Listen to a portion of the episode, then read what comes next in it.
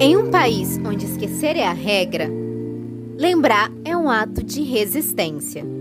Pensando nisso, lançamos o Memória Popular Brasileira, o podcast que tem como objetivo lembrar o Brasil. Íntimo e biográfico, no MPB, as memórias dos apresentadores e entrevistados se misturam com as memórias do nosso país.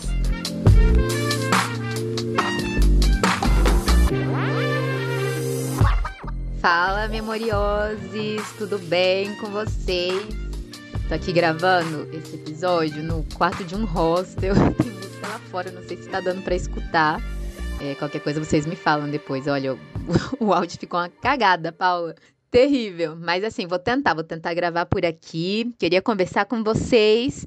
Eu tô gravando esse episódio nas vésperas da, das eleições. Não sei quando esse episódio vai chegar para você aí na sua casa para você escutar, mas mas eu tô gravando na semana anterior, hoje é dia 20 do 10, ou seja, faltam 10 dias para as eleições, contagem regressiva, né? Queria até te perguntar como é que tá o clima no Brasil, como você está vivendo essas eleições, estão tentando virar voto, estão com medo. Meu Deus do céu, o que, que acontece? O Bolsonaro fica quatro anos mais nesse país, né?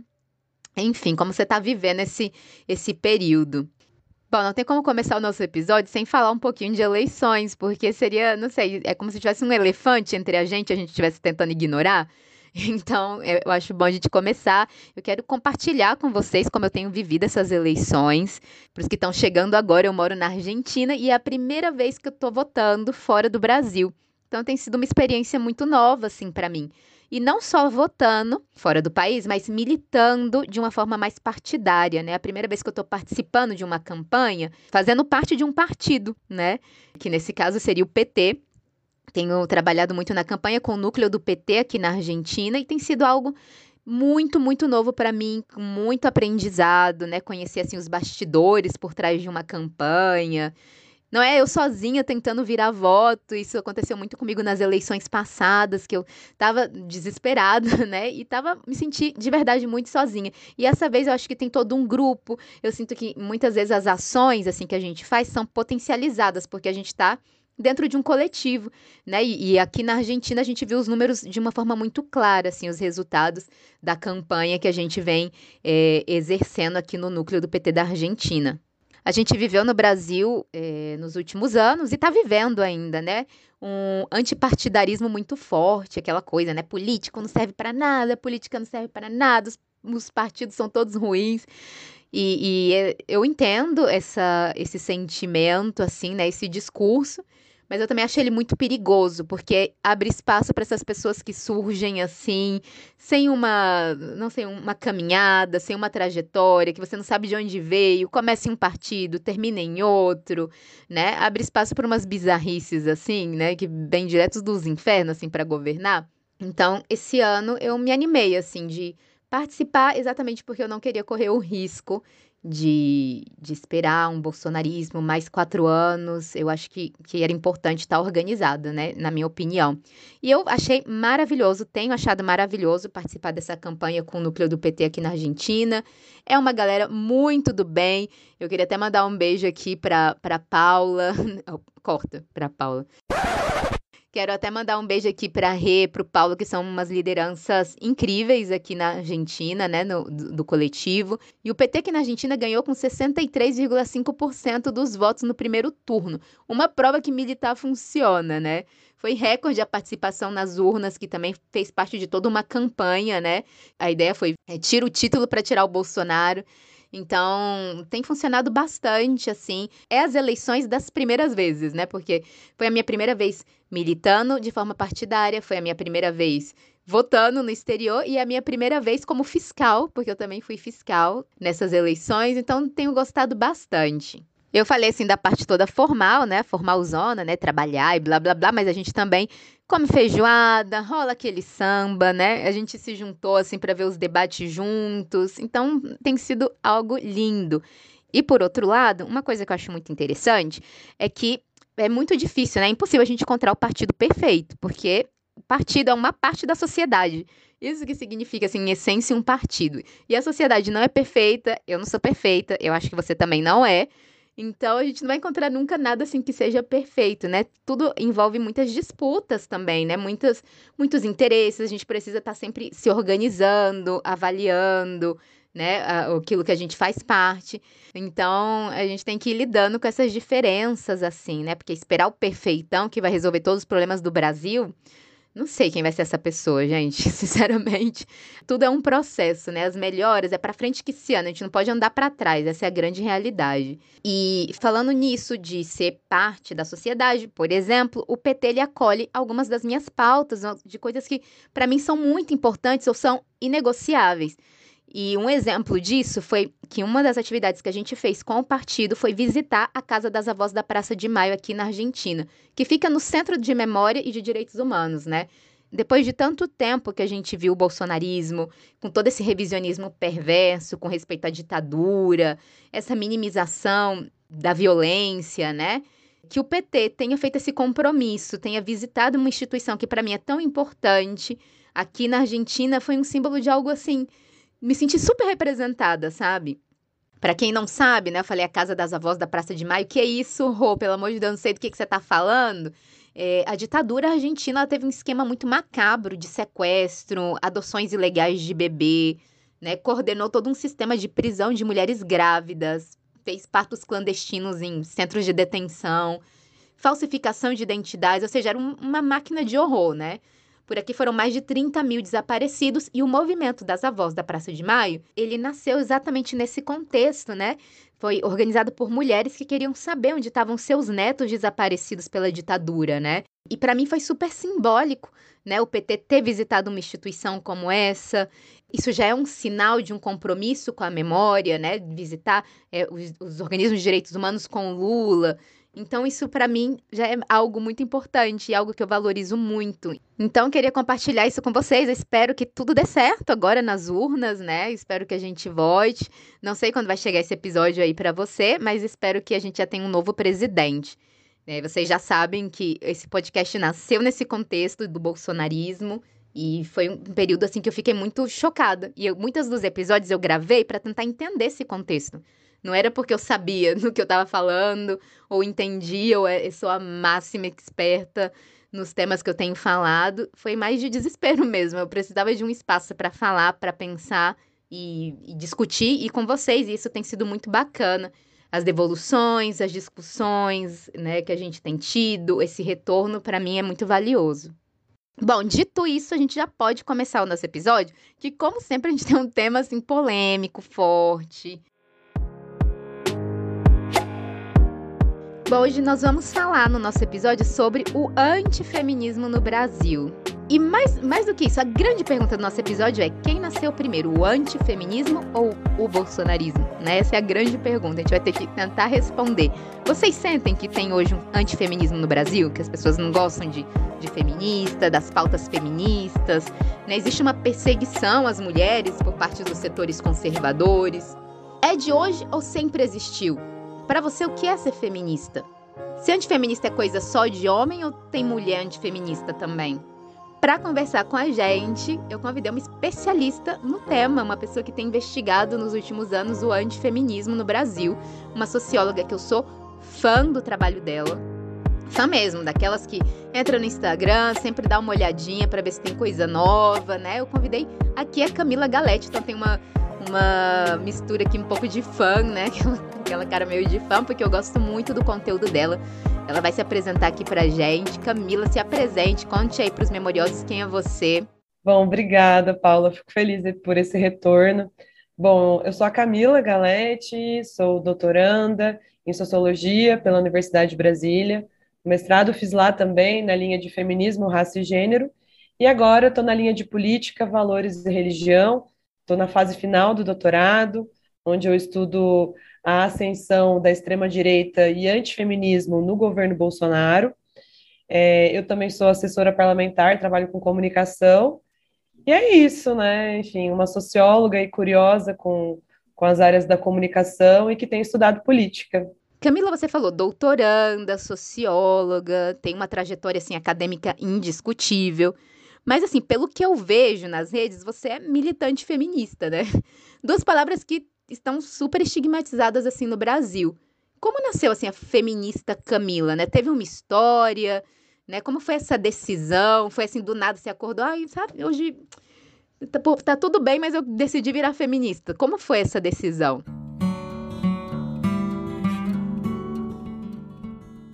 Bom, nasceu, na verdade, de, de sentimentos que eu não conseguia nominar. Eu venho de um lar evangélico e, apesar dos meus pais serem bem tranquilos, minha mãe é pedagoga, enfim, é um ambiente bem consciente, progressista, né? fora da curva do que, infelizmente, a gente vê na realidade brasileira. É, eu via no ambiente eclesiástico coisas que achava estranho, assim, né? O apagamento, a castração de vozes femininas. Isso sempre me incomodou. Então eu brinco que sempre a sementinha do, do feminismo e da indignação esteve presente. Só que eu não conseguia nominar, né? Eu não trazia um nome para aquilo que eu sentia, para as violências que, de certa forma, eu sofria e via outras mulheres sofrendo.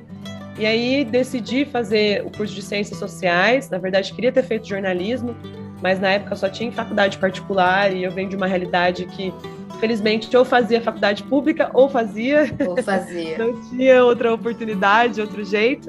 Mas também sempre gostei da, da sociologia, não entendia de fato o que era, mas tinha uma predisposição. Aí eu entrei no curso de Ciências Sociais e já no primeiro semestre eu percebi uma lacuna, na, 12 anos atrás não havia linhas que estudavam feminismo, teoria de gênero, coisas do tipo. E aí eu montei um grupo de estudos, assim, bem cara de pau, com umas amigas, para a gente aprender juntas. É, virou um coletivo feminista, esse grupo de estudos, né? O coletivo Maria Lacerda de Moura, que é em homenagem a uma educadora anarquista. Sim, e a gente sim. acolhia mulheres vítimas de violência no campus, a gente chegou a ocupar a cadeira a cadeira da, da, do Conselho da Mulher da cidade de Maringá, onde eu nasci. Então, é, a minha militância, meu engajamento nasceu daí, né? Primeiro da indignação, né, do, do espaço que eu fui socializada, e segundo da universidade, né, da necessidade de ver e de discutir. Então, me engajei na militância e na teoria feminista. Desde o primeiro ano da faculdade, fui pesquisar primeiro damismo, é, mulheres na, na Primeira República. Fui bem pro, por outro caminho que não era sociologia. Fui orientada por uma historiadora. E foi nesse contexto, né, nesse contexto que misturava teoria e praxis.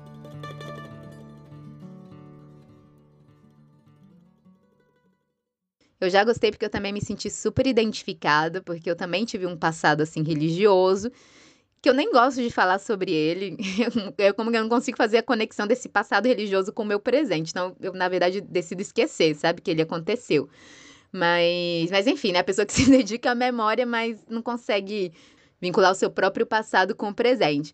Mas assim, eu gostei muito da naturalidade que, que você transmitiu, né? E, e conectou hoje as suas lutas com o que você foi, ou que, com o que você é, na verdade, né? Porque a gente não, não tá separado do nosso passado.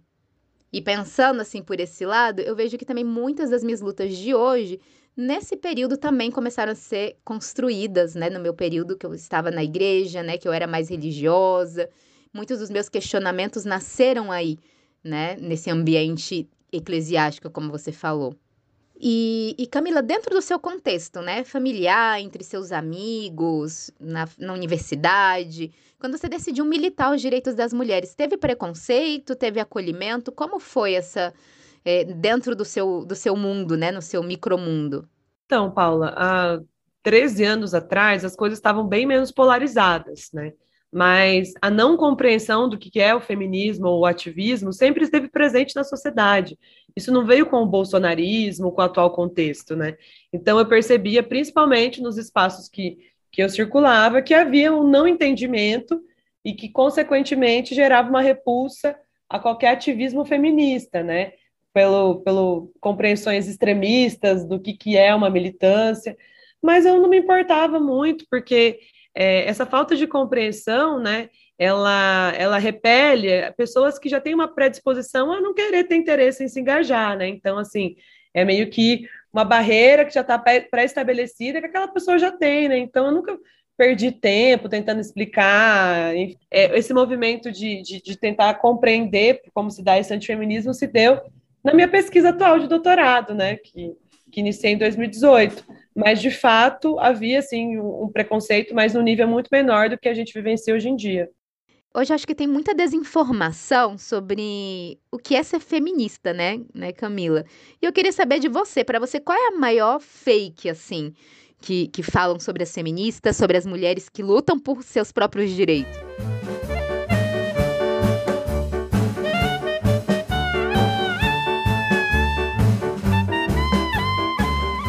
Primeiro lugar que feminista não gosta de homem, né? É, eu acho que esse é, é, é, o maior fake, né? É claro que tem todas as problemáticas de gostar de homem. Brincadeira, gente. Gosto tanto de homem que até me relaciono. acho que essa é a primeira fake, né? Que, o feminismo não gosta de homens. Acredito que o segundo fake é que feminista não, não se arruma, né? Sempre nesse, nessa área da feminilidade, como se feminista fosse antifeminino né? Mas na verdade é anti-padrões de belezas inalcançáveis, né? Eu acho que esse é um grande fake. E o outro fake é que feminista é mal amada. Só tem esse costume de falar, mas isso é uma mentira, né? Isso são rótulos que, que devem ser combatidos e que não se sustentam na prática. A mal amada é um clássico. É, Também. ainda tem. Uhum. Você não acha que isso vai acabar jogando homem contra mulher? Não, porque eu tô Você acha que eu não? não aguento mais explicar isso. Feminismo não é ser contra homens. Feminismo é você lutar não só pelos direitos, mas por deveres iguais também. É isso. Acho que quando se fala de feminismo, acho que os homens ficam pensando nas mulheres muito loucas, assim, tudo é, muito. Feminado. E não é isso, gente. Não é. Mas tem, não, eu sei, não, não, mas tem não, alguns extremos também. Não, mas peraí, peraí. E desde quando falar sobre uma coisa tão séria como assédio pode colocar um homem contra uma mulher? Não, eu acho que. E Camila, no episódio passado, nós falamos sobre a manifestação do Ele Não, do movimento Mulheres Unidas contra o Bolsonaro, né, que, que mobilizou as ruas e as redes em 2018, né? A gente está agora nessas novas eleições, mas em 2018 a gente também já viveu é, já estava vivendo um contexto bastante tenso. E eu queria que você fosse transportada lá para esse Brasil de 2018 e compartilhasse com a gente como você viveu esse período, né? Agora a gente está quatro anos depois no futuro. Como você se sentia nessa época? Você estava engajada, estava lutando? Como foi?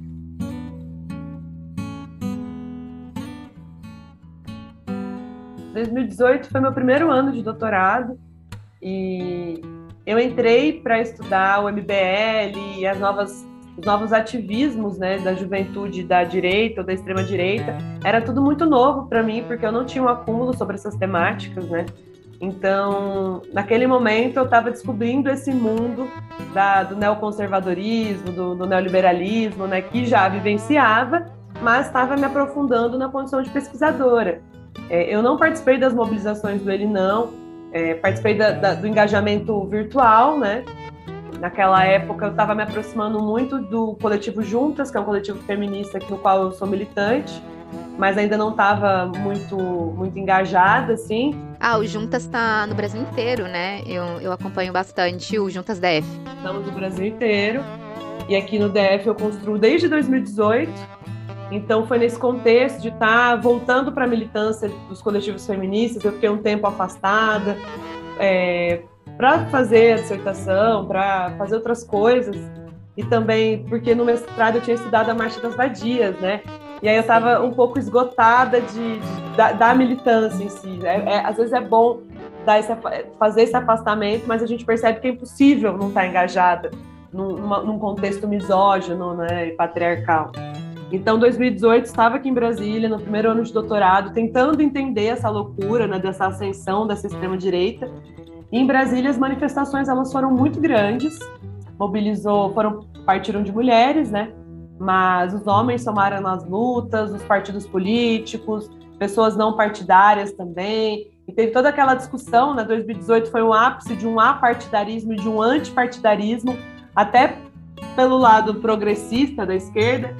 Mas foi interessante ver a soma de forças na tentativa de, de derrubar Bolsonaro eu lembro que o vira-voto foi também muito intenso, né? Infelizmente a gente não teve êxito, mas é, essas mobilizações elas marcaram ali uma potência, né? Fizeram parte da primavera feminista e marcaram uma potência feminista mesmo, né? O quanto o feminismo, como a Verônica Gato fala, é uma caixa de ressonância de todas as lutas. Ela fala que o feminismo é uma caixa de ressonância. E as mulheres, por se sentirem amedrontadas pelo que o Bolsonaro e o bolsonarismo representava e representa, se mobilizaram. E teve, eu, eu analiso como um êxito as manifestações do ele não, né? Eu coincido totalmente, eu vejo como um êxito, assim, essa manifestação. Inclusive, um beijo para Ludmila Teixeira, a gente entrevistou ela no episódio passado, uma das idealizadoras do grupo Mulheres Unidas contra o Bolsonaro. A gente conversou no episódio passado, ela é uma fofa. Né, vai entrar para a história assim que milhares de mulheres foram para as ruas e se manifestaram contra tudo que o Bolsonaro representa, né? Eu acho essa, essa esse slogan muito importante, assim, pra gente, né? Para gerações futuras também. E falando do ele não, né? Isso me faz pensar em uma outra pergunta, né? Que eu queria que você falasse um pouco. Né? Você vê as redes hoje como uma aliada dos movimentos feministas? Né? Porque foi um movimento que nasceu na rede, foi um grupo de Facebook que depois virou uma hashtag, né? O Ele Não, e se massificou, foi para as ruas. Você acha que hoje é uma ferramenta de luta as redes sociais ou é mais. Ah, não, as redes sociais dificultam, né? Por causa das fake news. Como você vê? É uma aliada, dificulta, né? Eu li um artigo seu que eu achei bem interessante, que ela fala que as redes possibilitaram que as mulheres fossem agentes de comunicação, né? Não só objetos de comunicação, de conseguir informar suas próprias pautas e dar massividade a isso, né? A gente sempre teve os grandes meios falando sobre mulheres e a gente agora se apropriou também desses espaços que a gente pode se apropriar para manifestar os nossos pensamentos, né? Eu li nesse artigo, inclusive você estava falando, nesse artigo você fala sobre a Marcha das, a, a Marcha das Vadias, uma, uma mobilização bastante importante, com um nome, inclusive, bastante impactante, assim. Essa sua pergunta é bastante interessante, porque no, no contexto do mestrado no qual eu escrevi esse artigo sobre a Marcha das Vadias, é, essa questão me pegava muito, né? porque é, foi num, num, contexto de 2014, 2015, foi um contexto de efervescência das redes sociais, tanto para o lado progressista quanto para o lado da direita. E eu enxergo que as redes sociais se tornaram uma aliada, sim, mas elas se tornam muito mais potentes como uma forma de mobilização, né? esse cyberativismo, quando as redes sociais se tornam um ponto de partida para um ativismo da rua, né? das redes às ruas, quando esse ativismo tem uma continuidade no espaço urbano, né, no, no ocupar uma praça, uma rua, um, um, uma catedral, um ministério. Então, eu acredito que nesse sentido, é, e, e também para difundir, né? Se a gente for pensar a própria Marcha das Vadias, ela, ela aconteceu no, em Toronto, no Canadá, em 2013, e um tempo muito curto se disseminou em mais de 11 países no Brasil foi um fenômeno, e eu considero um fenômeno com todas as problemáticas que tem a Marcha das Vadias, né? E toda a falta de compreensão também sobre o termo, de como se ressignificá-lo, o que, que ele apresenta para mulheres racializadas, né? Esse conceito de vadia, que eu não vou entrar aqui nessa discussão, mas que houve uma potência, uma efervescência, porque não tão somente em capitais tiveram Marcha das Vadias. Né? Em Maringá, a época eu morava em Maringá, que é interior do Paraná, houve, fiz parte das mobilizações das marchas, é uma cidade extremamente conservadora e chocou essa mobilização, e, e também eu acredito que esse contexto de mobiliza mobilização das redes nos permite na formação de coletivos feministas, né? Então, é, esse contexto de 2013, 14 foi uma sementinha plantada para a primavera feminista. Né? O problema das redes sociais, muitas vezes dessas mobilizações, é que elas têm uma curta duração, não há uma continuidade. Então, tem um estopim, algo que toca as pessoas, mas depois não tem um fôlego para ter continuidade. Então, ao meu ver, este é um problema. E o outro problema é quando a gente só fica só nas redes sociais, porque a gente tem que levar em consideração que boa parte da população não tem acesso às redes sociais, e aí temos um recorte de classe. Então, que feminismo a gente quer difundir a partir das redes? Óbvio que a gente consegue trocar artigos, igual você falou, ah, li um artigo seu, no Instagram tem lá um link com todas as suas produções. Então, o acesso, ele é democratizado, porém tem suas limitações como tudo. Bom, isso que você falou é muito importante frisar, né? A importância de ocupar as ruas, porque essa, essa é uma forma clássica, assim, da gente se manifestar. E E também, que nem eu falo sempre, né? Se a minha militância, o único espaço dela for gravar um podcast ou fazer um post no Instagram, em quem eu tô chegando nesse Brasil tão grande, né? É importante a gente buscar um coletivo, estar organizado. Ah, não gosto de um partido. Se organiza de alguma forma com seus vizinhos.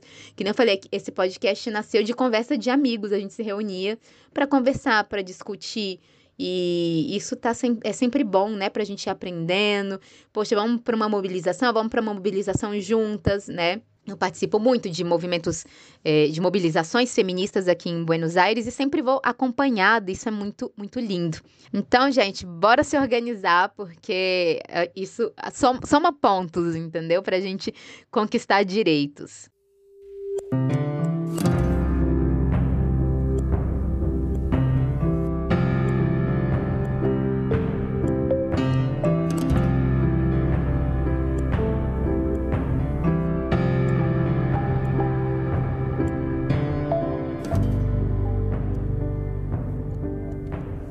Fala sobre o feminismo, mas o que a gente sabe sobre ele? O que é ser feminista? Ou melhor, você se considera feminista? Antifeminista? Só homem é machista? Toda mulher é feminista? Existe só um tipo de feminismo? Por trás do discurso do antifeminismo existem muitas perguntas não respondidas. De acordo com Camila Galete, nossa entrevistada, o feminismo é, antes de mais nada, o movimento que acredita que as mulheres são seres políticos com capacidade cognitiva e emocional de ocupar qualquer espaço. Não é porque durante anos nossas tarefas foram reduzidas à esfera privada, né, do trabalho doméstico, do cuidado, do trabalho reprodutivo, é que essa deveria ser a nossa única função.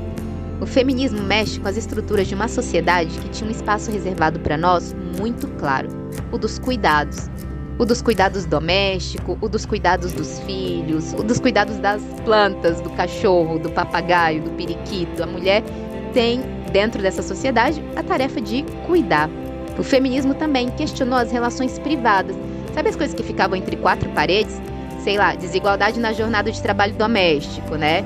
A violência de gênero física, emocional, o mundo privado virou tema de debate público e, obviamente, chocou as relações tradicionais de submissão.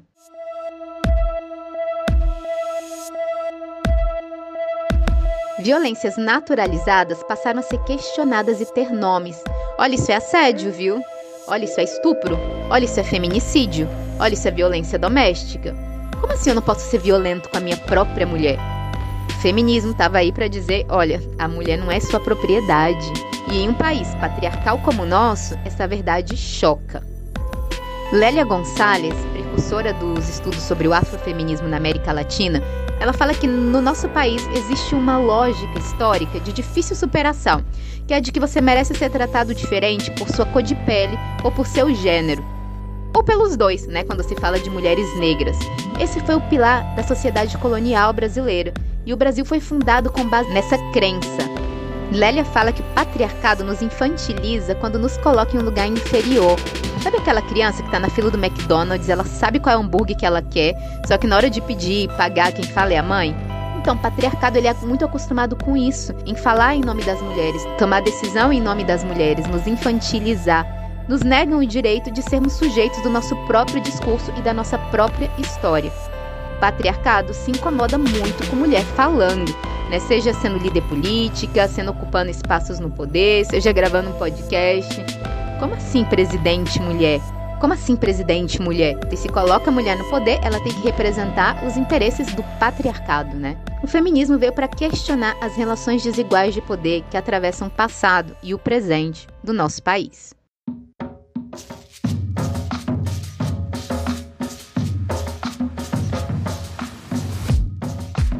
Camila, e foi historicamente a presença das mulheres nas ruas, nas mobilizações urbanas? É algo de agora? Sempre existiu? Paula, as mulheres sempre estiveram nas ruas. E aí tem uma questão geracional que muitas feministas novinhas, eu vou, vou citar assim, né? Porque é, a gente, acima de 30 anos, a gente é jovem, mas espero não útil, né? A gente já, já viu a juventude se mobilizando, né? Então, assim, tem uma coisa que essas juventudes, essas feministas mais novas, elas acham que às vezes que estão inventando a roda. Só que não. Né? Óbvio que hoje a gente tem outras estratégias, outras ferramentas, como as redes sociais, que você muito bem mencionou aqui. Mas é, a ocupação da rua sempre se deu num contexto de ditadura militar, onde as mulheres tinham que ter outro jogo de cintura para se manifestarem, para escreverem, tinha que requeria delas mais estratégia, é, de outras formas, elas eram, é, elas militavam em partidos políticos, em organizações, para ter um certo amparo, é, criaram seus coletivos para discutir questões sexuais, questões é, que atravessam as mulheres. Então, as mulheres sempre ocuparam as ruas, elas sempre estiveram. O problema é que, às vezes, não às vezes, o problema é que a gente é exaustivo ir para a rua com os mesmos com os mesmos pontos, né? Sempre a mesma agenda. A gente às vezes, tem, às vezes eu tenho a impressão que a gente está andando em círculo, mas a gente não está. Porque a gente tem que defender coisas que feministas da década de 90 estavam defendendo. Hum. E isso é um resquício, é, isso, isso é resultado de a gente estar tá vivenciando um governo de extrema direita, um governo reacionário, neoconservador. Então, às vezes tem essa impressão. Mas eu gosto de mencionar uma coisa que a Nancy Fraser fala muito né, em seus escritos, que é uma, é uma intelectual norte-americana, feminista, que tudo isso que a gente está vendo é uma reação dos nossos avanços. E eu concordo com ela. Nós tivemos muito, muitos avanços. Leis que foram é, pensadas e instituídas, né, lei do feminicídio, com todos os seus problemas e tal, é, mais espaços, né? E os espaços nunca foram dados para nós. E aí você falou da cidade, né? A cidade, ela não foi pensada para mulheres. A, a, Jane Jacobs, que era uma ativista e, e feminista também, ela tem um livro chamado Morte e Vida das Grandes Cidades. E eu gosto muito desse livro porque ela fala que a cidade foi pensada por homens e para homens. E aí ela cita um livro que foi escrito na década de 80, início dos anos 90, e ela fala que a cidade foi pensada tanto por homens que é, as mulheres que, que, estão, que são mães e que têm carrinhos, às vezes sentem dificuldades de atravessar as ruas, que às vezes as calçadas não são feitas para quem para quem te, passa com carrinho, porque, enfim, não pensa na distância das mulheres que que tem que deixar filho na creche, que depois vai para o trabalho, enfim, né? É, e é, isso ilustra muito bem o quanto não foi pensado por mulheres e também não foi pensado para essas mulheres circularem. Então, foi um espaço que nunca foi dado, e sim conquistado com muita luta, com muita luta, para as mulheres terem direito ao voto, para as mulheres terem direito a, a um espaço político, né? É, a gente tem que pensar o tempo todo em estratégias, então tem lei de cotas de gênero, que tentam toda hora acabar com essa lei. Então é isso, é sempre exaustivo, são sempre, é, é são sempre travadas lutas que partem dos movimentos sociais e das ruas e depois é para a política institucional. Hoje a gente vê um discurso, né, que muitas vezes ridiculariza as nossas pautas, né, as nossas reivindicações, que se incomoda com a nossa presença nas ruas. Sempre existiu ou nasceu agora, né, com o bolsonarismo? Eu acho que o primeiro ponto que a gente tem que discutir quando você me pergunta sobre o incômodo de mulheres ocuparem as ruas a partir de mobilizações feministas é que o espaço público não foi destinado para as mulheres. Então, as mulheres elas sempre foram associadas com o privado. Então, quando a gente vê mulheres ocupando as ruas na condição de manifestantes, são os inúmeros tem inúmeros incômodos e camadas aí. O primeiro é esse espaço não foi destinado a nós mulheres, então a gente está ocupando um não lugar. E aí, a outra questão é, é, quais, quais são esses corpos que estão ocupando, né? Como esses corpos estão ocupando? A grande crítica por parte da, da direita, da extrema-direita, aos movimentos feministas é uma crítica muito rasa do tipo, ah, a feminista vai para a rua tirar a roupa, mostrar os peitos, né? A Joyce Hausman, deputada, sempre falava isso, né? Que, que, que, o feminismo era feio porque tinha essa questão moral, né, do corpo ali, de como esse corpo estava na rua. Então, o primeiro ponto é esse, né? É, o primeiro ponto que eu gosto de mencionar é esse, né? Não foi um espaço destinado para nós, então quando a gente culpa, é, quando a gente ocupa, é, a gente gera um estranhamento, é como se as mulheres fossem estrangeiras num espaço que é o espaço urbano. E aí outro ponto que eu acho que é interessante mencionar, que, que o governo Bolsonaro ele já se iniciou com o encerramento do diálogo. Ele não, não quis dialogar com os movimentos sociais. Primeiro, porque ele demoniza os movimentos sociais, porque ele está amparado numa lógica muito neoliberal de diluição do senso de coletividade e uma potencialização da individualização, da meritocracia, do faça você mesmo. Então, qualquer coisa que faça alusão ao coletivo é visto como algo a ser combatido. Então, não há diálogo com os movimentos sociais e principalmente com os movimentos feministas, porque os movimentos feministas vão questionar é, o trabalho reprodutivo, o trabalho doméstico, as desigualdades de gênero. Bolsonaro fez uma fala, salvo engano, no, no período eleitoral, ou assim que ele assumiu, que mulheres, quando empregadas, dão trabalho, porque elas precisam de licença maternidade. Aí ele afirmou no programa de televisão, não me recordo qual, que ele não pagaria o mesmo salário para homens e mulheres, porque contratar mulheres é mais trabalhoso. Ele usou Sim, é exatamente essa, essa frase. Então, ele não quer dialogar, porque ele já parte de um pressuposto de um lugar de inferioridade, de castração do feminino. E aí, com o encerramento do diálogo, houve a diluição da SPM, né, que é a Secretaria de Políticas para as Mulheres, a unificação do Ministério da Mulher com outras pautas, direitos humanos, família, e aí apagando todas as especificidades, colocando como se as mulheres fossem uma categoria única e não fossem atravessadas por questões raciais, étnicas, sexuais, de gênero e de classe. Então, ele não quer dialogar e ele quer encerrar esse diálogo. Ele promove o apagamento. E, e promover o apagamento é uma das formas de violência também.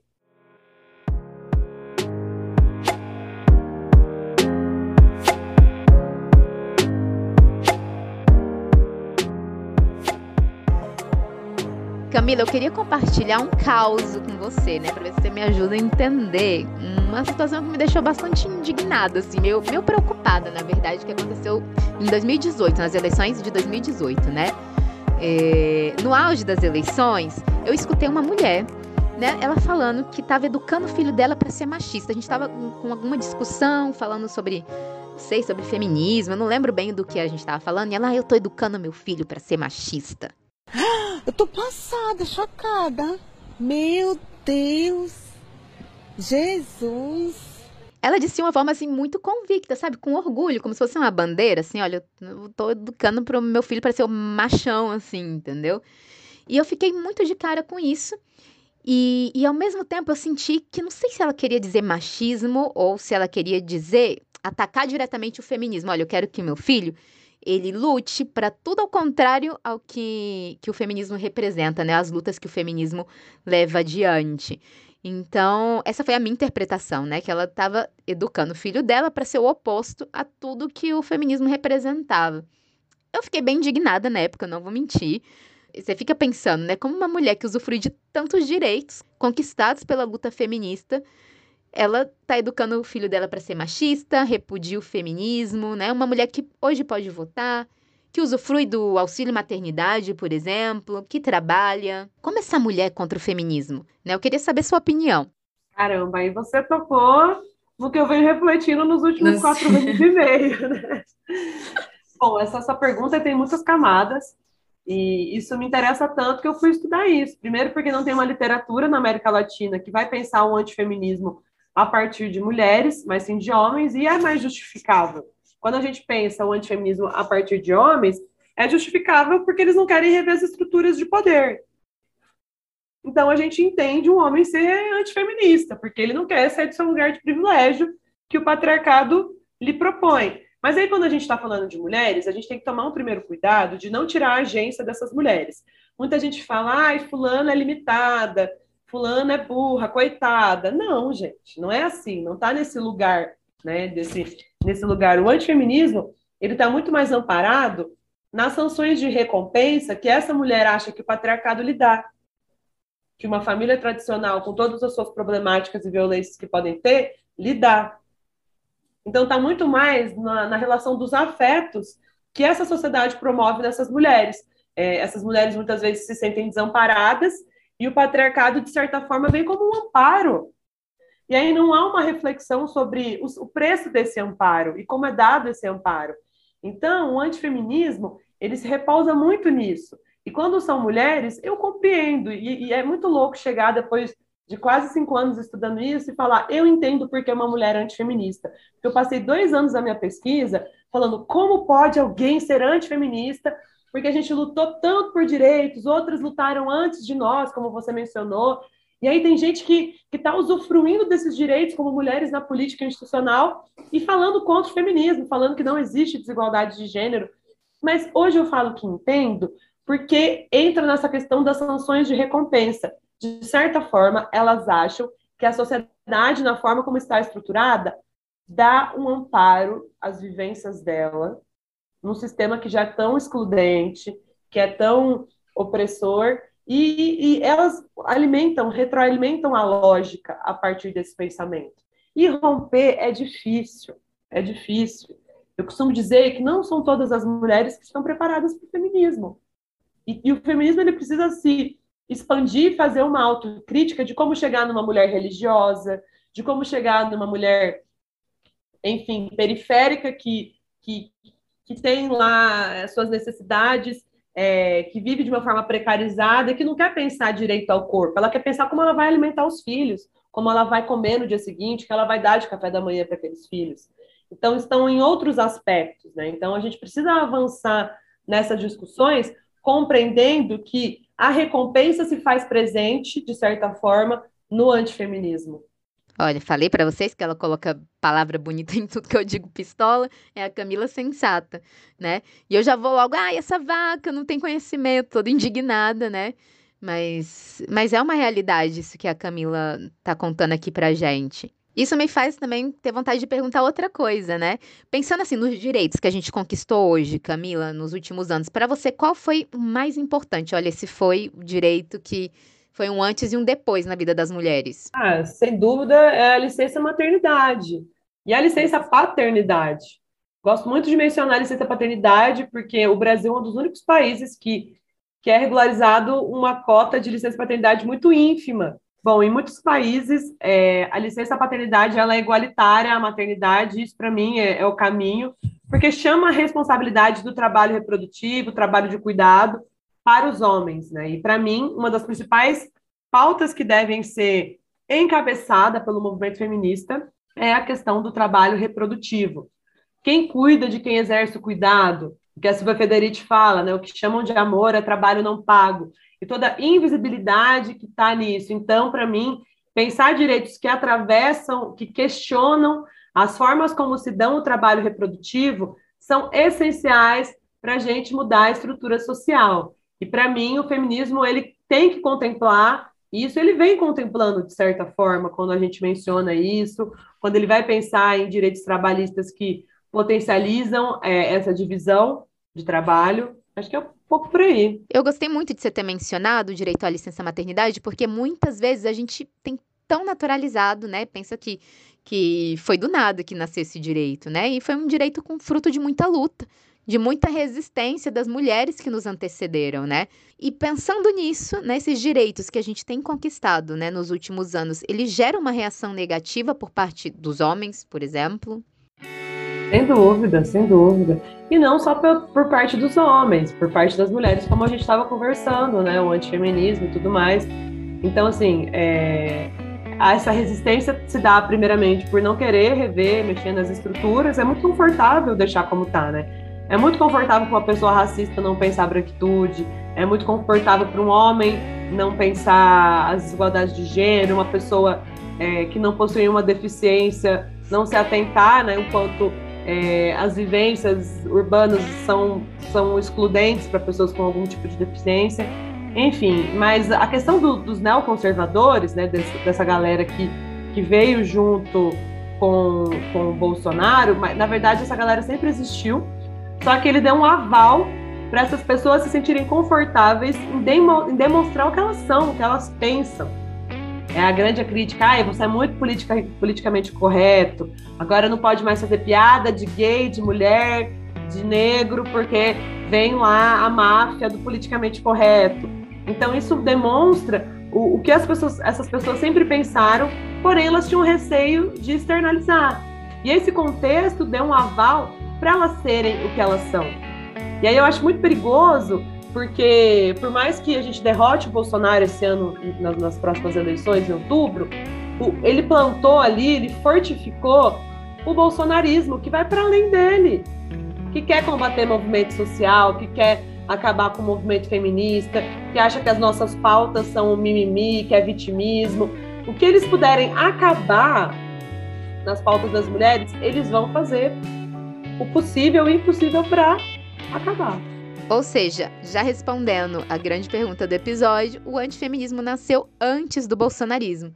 Sem dúvida, o bolsonarismo ele veio para abrir os bueiros assim do Brasil, né? Não vai ser fácil derrotar o fascismo brasileiro. O primeiro passo é nas urnas agora nesse próximo domingo, né? Um primeiro passo de uma longa subida empinada e cheia de obstáculos que nós brasileiros vamos precisar enfrentar.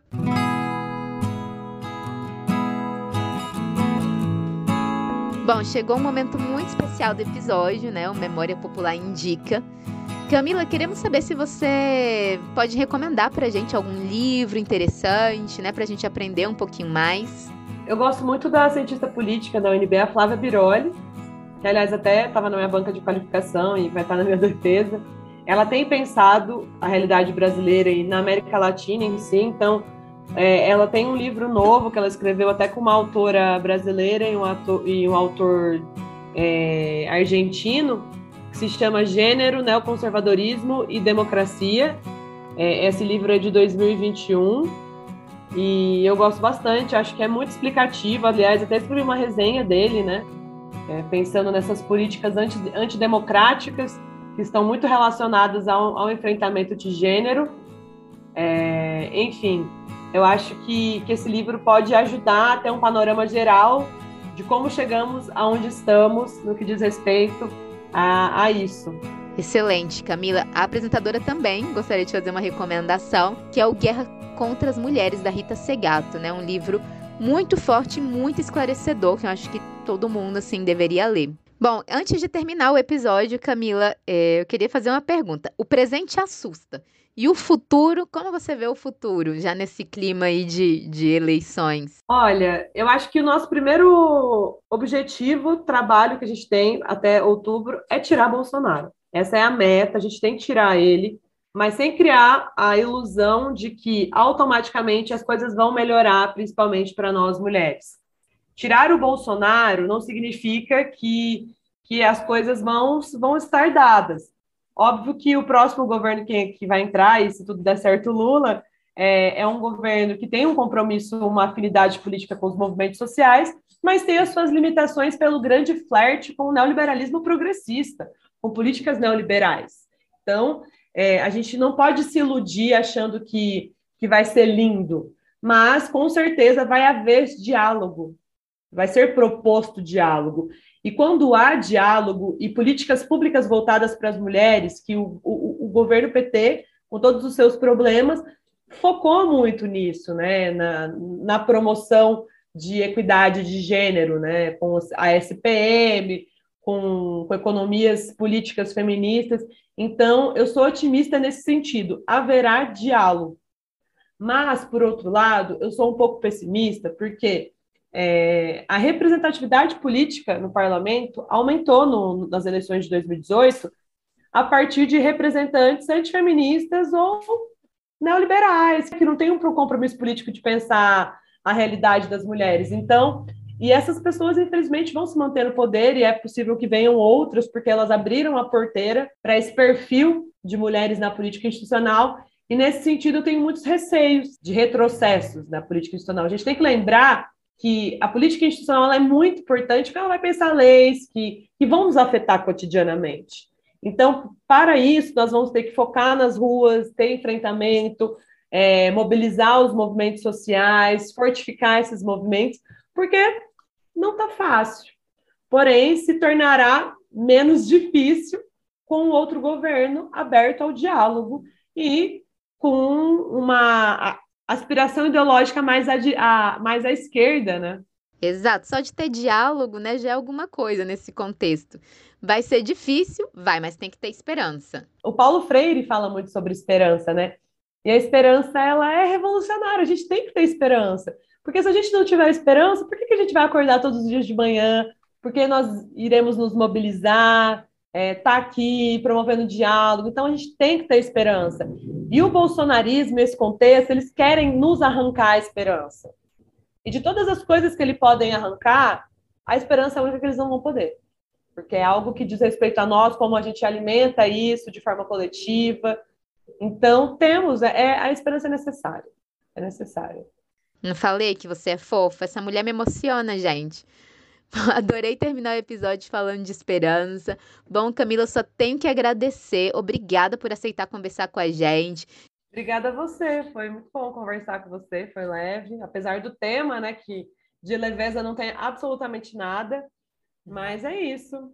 Sigamos com esperança e nos mobilizando de forma coletiva. Gente, sigam a Camila no, no Instagram, é camila.galete, um conteúdo de qualidade mesmo. Eu juro que vocês não vão se arrepender. Obrigada por vocês que escutaram a gente até aqui, né? E depois das eleições a gente conversa. Roteiro e apresentação: Paula Rosane. Entrevistada: Camila Galete. Edição: Catarina Loyola. Identidade visual: Luli Mateu. Redes sociais: Eduardo Cunha. Em um país onde esquecer é a regra, lembrar é um ato de resistência. Até a próxima, pessoal!